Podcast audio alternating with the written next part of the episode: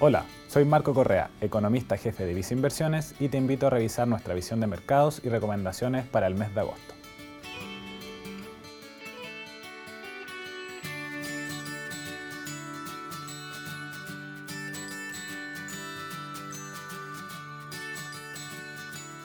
Durante julio, los mercados financieros continuaron mostrando altos niveles de volatilidad.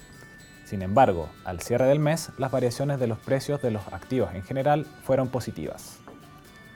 De esta manera, el índice accionario S&P 500 de Estados Unidos mostró un alza de 7,1%, lo anterior impulsado por los resultados de empresas positivos y principalmente por la expectativa del mercado de que las autoridades implementarán menores alzas de tasas de interés, producto de la desaceleración de la economía.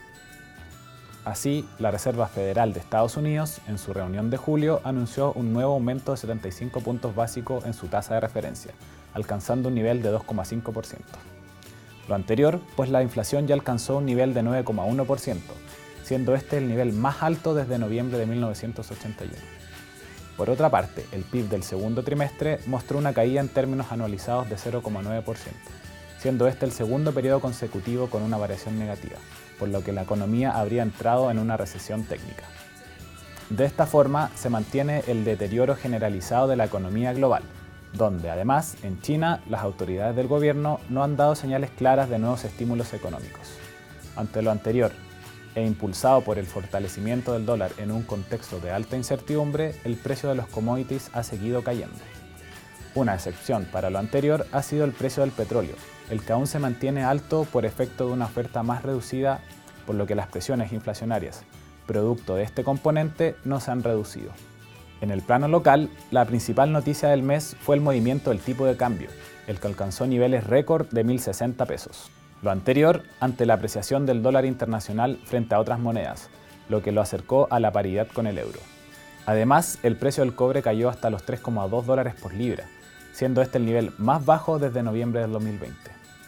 Adicionalmente, se produjo una volatilidad no explicada por estos factores fundamentales, motivo por el cual el Banco Central de Chile realizó una intervención cambiaria que considera recursos por hasta 25 mil millones de dólares, lo que representa en torno a la mitad de sus reservas.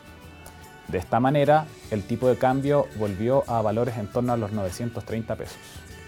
Entre otras noticias relevantes, las autoridades del Banco Central de Chile también decidieron elevar su tasa de referencia hasta niveles de 9,75%, ya que la inflación sigue presionada al alza, alcanzando una variación de 12,5% según el registro de junio. En cuanto a la actividad local, el IMASEC del mes de junio registró un crecimiento de 3,7% respecto al mismo mes del año pasado, manteniendo la tendencia de desaceleración de la economía.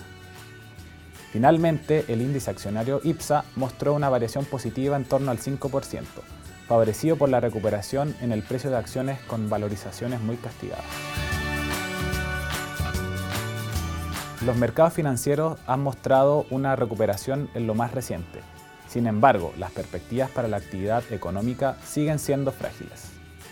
Lo anterior, pues la inflación ha dado señales de que aún no llega al punto más alto por lo que los bancos centrales continuarán con su proceso de alza de tasas.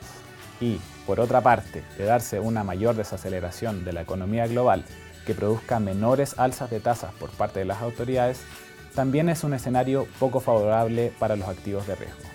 Mientras, en el plano nacional, se mantienen los focos de incertidumbre. Así, estamos a puertas del plebiscito constitucional de salida, que se llevará a cabo el 4 de septiembre.